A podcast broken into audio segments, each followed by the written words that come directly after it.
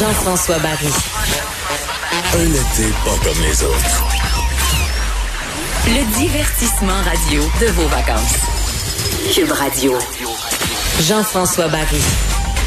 Ah ben c'est parti pour euh, cette belle émission du 31 juillet, vendredi, donc euh, dernière journée de la semaine aujourd'hui. Ben oui, ben oui, bon week-end qui s'amorce. Certains qu'il y en a déjà qui sont partis. Mais il y en a plusieurs qui sont en vacances en partant, mais il y en a peut-être qui, euh, qui ont quitté le bureau un petit peu plus tôt ou le télétravail un petit peu plus tôt aujourd'hui pour aller profiter de cette belle journée. Content que ce soit vendredi. Je sais pas si je suis content honnêtement qu'on soit le 31 juillet. Ça veut dire qu'à partir de demain, on est le 1er août et moi j'ai vraiment l'impression que le gouvernement, etc., nous a donné euh, pour les deux vacances les deux semaines des vacances de la construction pour que les gens puissent relaxer, se changer les idées, avoir la tête ailleurs. Mais tranquillement, on va préparer la rentrée et j'ai l'impression qu'au mois d'août, on va mettre en place euh, les nouvelles mesures. On va commencer à nous euh, expliquer comment ça va se passer en septembre. Je sais, je sais, c'est plate là, que je vous parle de la rentrée, mais euh, si on pense que les cégeps, là, moi je sais, ma fille, c'est le 23 août sa rentrée. Donc à partir du moment, à partir de lundi, il va rester 20 jours avant la rentrée scolaire. Fait que j'ai vraiment l'impression que là, présentement, tout le monde est en congé.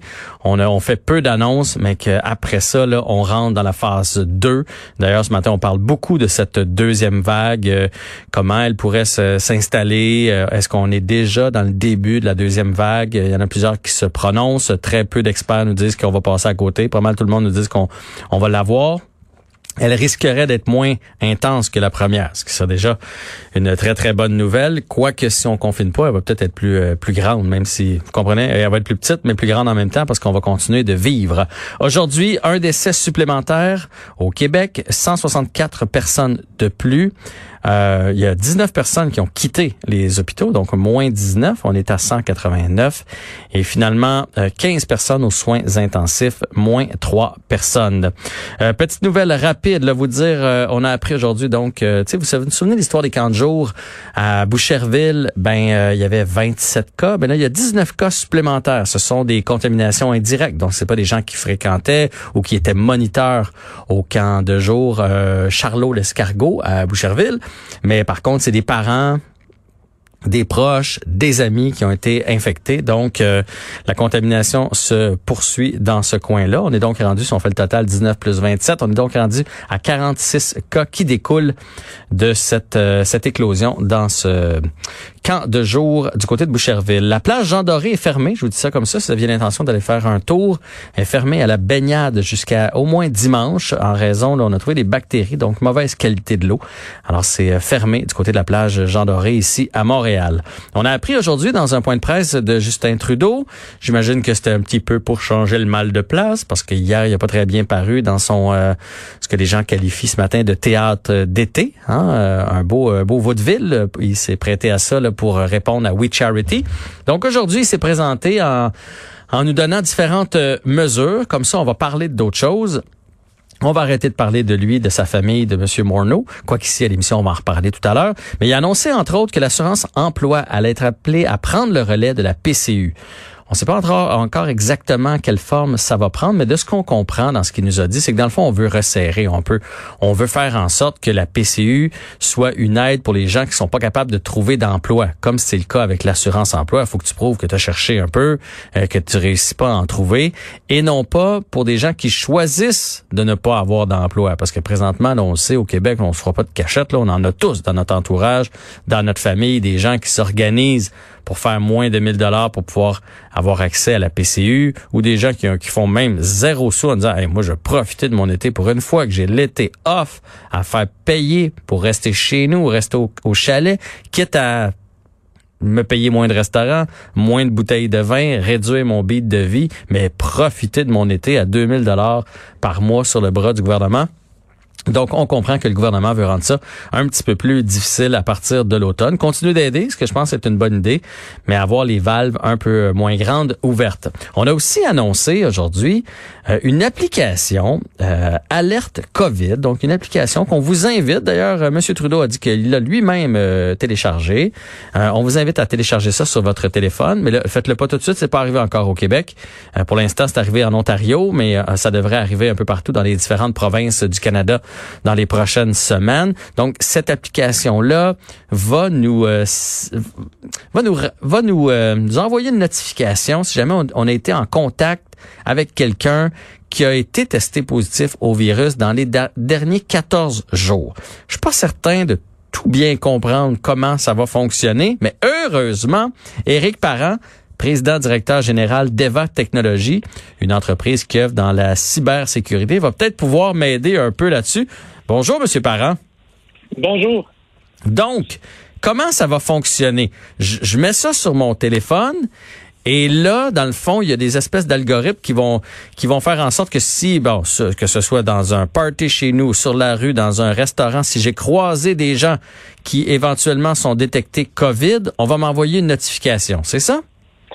C'est ça. Ben, en réalité, c'est brillant de la façon qu'ils ont fait la conception du produit. Là, ça semble comme je vais lancer des fleurs, là, mais c'est pas rien que des fleurs, mais c'est le, contrairement aux autres applications qu'on a vues dans le passé, celle-là ici, on voit qu'ils sont, sont vraiment critiqués sur la vie privée, puis comment ils pourraient mettre en place quelque chose qui est quand même pas trop pire.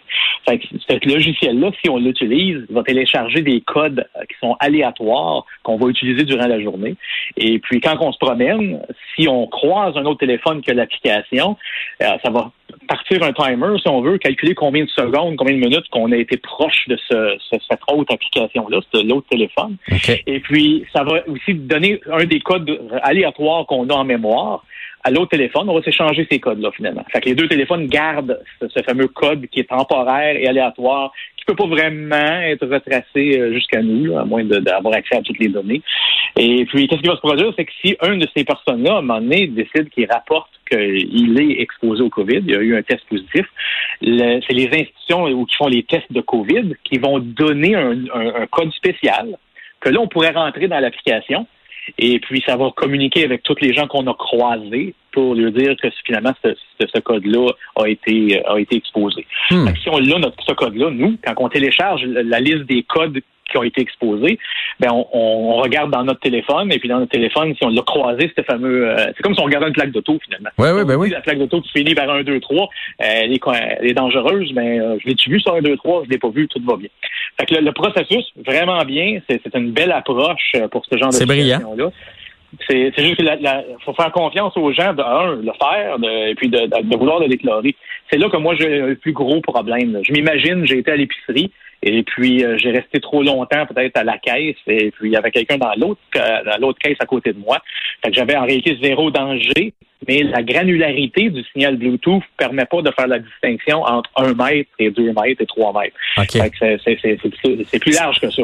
Fait que fait que donc, sur la rue, juste pour que je comprenne bien, je, vous croise, mettons, toi puis moi, là, Eric, on se croise sur la rue, c'est pas assez vite c'est pas assez longtemps la durée pour que nos téléphones s'enregistrent. Fait que ça, il n'y a pas de danger. Par contre, si on est arrêté au même endroit, que ce soit une file d'épicerie, une file de magasin, peu importe, pendant un certain temps, même si on est à, à 8 mètres, ça va enregistrer. Nos téléphones vont s'enregistrer. Si jamais je déclare que j'ai eu la COVID, tu vas avoir le signal.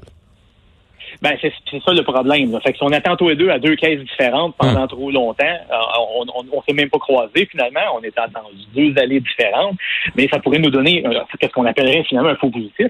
Mais imagine le faux négatif. Fait que il y a quelqu'un qui est malade comme un chien, puis il prend l'ascenseur, il tousse, il a touché à tous les boutons, puis toi t'arrives 30 secondes plus tard, tu l'as même pas croisé, tu arrives dans l'ascenseur, puis évidemment, tu touches au bouton, puis euh, fait que ça, tu n'auras jamais d'alerte. Là.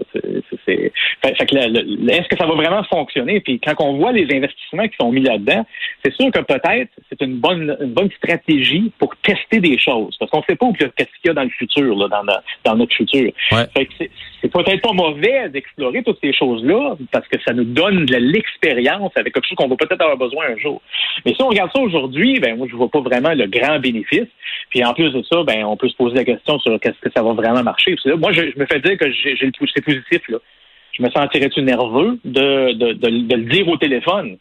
Parce que c'est ma vie privée à moi. Moi, je sais que je suis malade. Je suis malade anyway. Je peux pas être plus malade que malade. Fait que faut vraiment que je, là, je vais le dire au téléphone, ça, sachant pas trop qu'est-ce que ça pourrait faire. Tu sais. Fait que c'est sûr que dans, dans les, les énoncés qu'ils disent sur l'application, parce que je l'ai téléchargé, je l'ai installé, j'ai, j'ai été voir que ça avait l'air comme fonctionnement.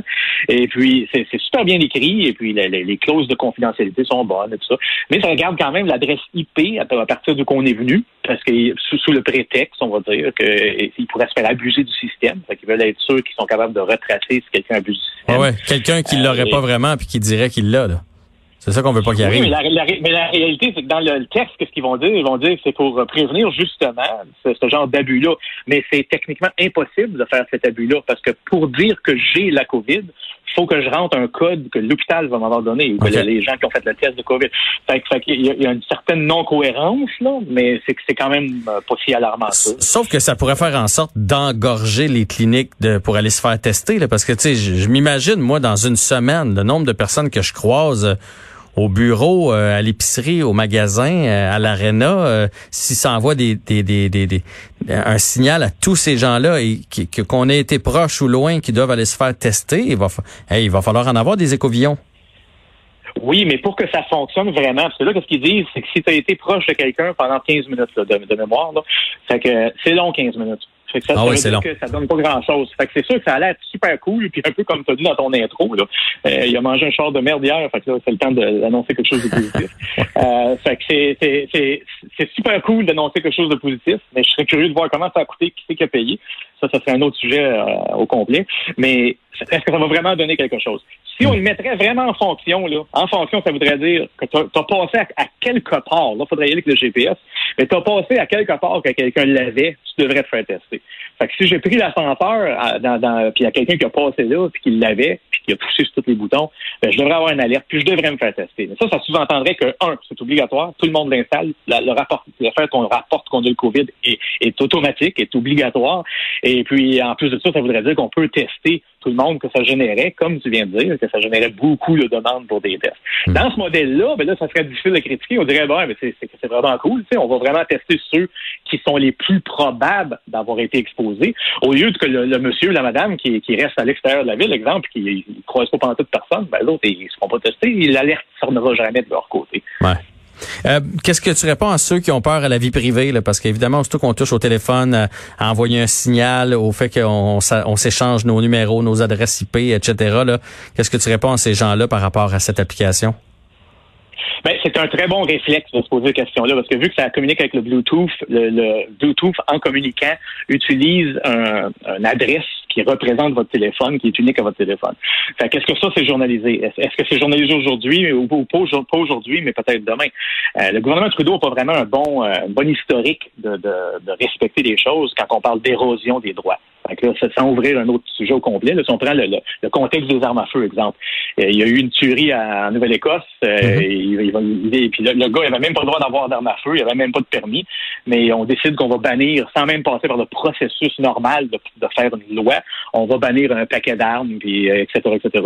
Fait que dans ce contexte-ci, ben, on pourrait avoir la même chose d'une érosion de droit qui se produit, parce qu'on on installe l'application, finalement, on a une très bonne pénétration dans le marché, plein de gens l'ont installé. là, qu'est-ce qu'on fait avec les données? On va-tu en chercher un petit peu plus de données, euh, il pourrait décider de changer le, jeu. Et puis comme Facebook le fait, hein, tout le monde le fait. Fait que du jour au lendemain, ben on, on enverrait un message sur le téléphone qui nous dit certaines affaires ont changé, tout le monde va pousser sur le bouton continuer, et puis on accepte, et puis on passe à d'autres choses. Bon, ben, écoute, Eric, c'était vraiment intéressant. Tu nous as bien vulgarisé ça. On verra si ça fonctionne. J'avais lu euh, tantôt une étude là, de l'Université d'Oxford au Royaume-Uni qui dit que 80 si 80% des utilisateurs utilisateurs de téléphones intelligents l'installent. Eux autres aussi croient, puis ça c'est 56% de la population qui a un téléphone intelligent, croient que ça pourrait changer les choses dans une probable deuxième vague. Fait qu'on verra bien euh, cette utilité et si on s'en sert à bon escient. Ben, c'est pour ça que je disais que si, tout le monde l'utiliserait, c'est sûr que ça marche. oui, mais c'est ça. On verra, on verra si ma mère va télécharger ça ou pas sur, euh, sur son téléphone à flip. Donc, Bonne chance. merci Eric Parent, président directeur général d'Eva Technologies. Un grand merci à toi et on s'arrête. Le temps d'accueillir Olivier Primo.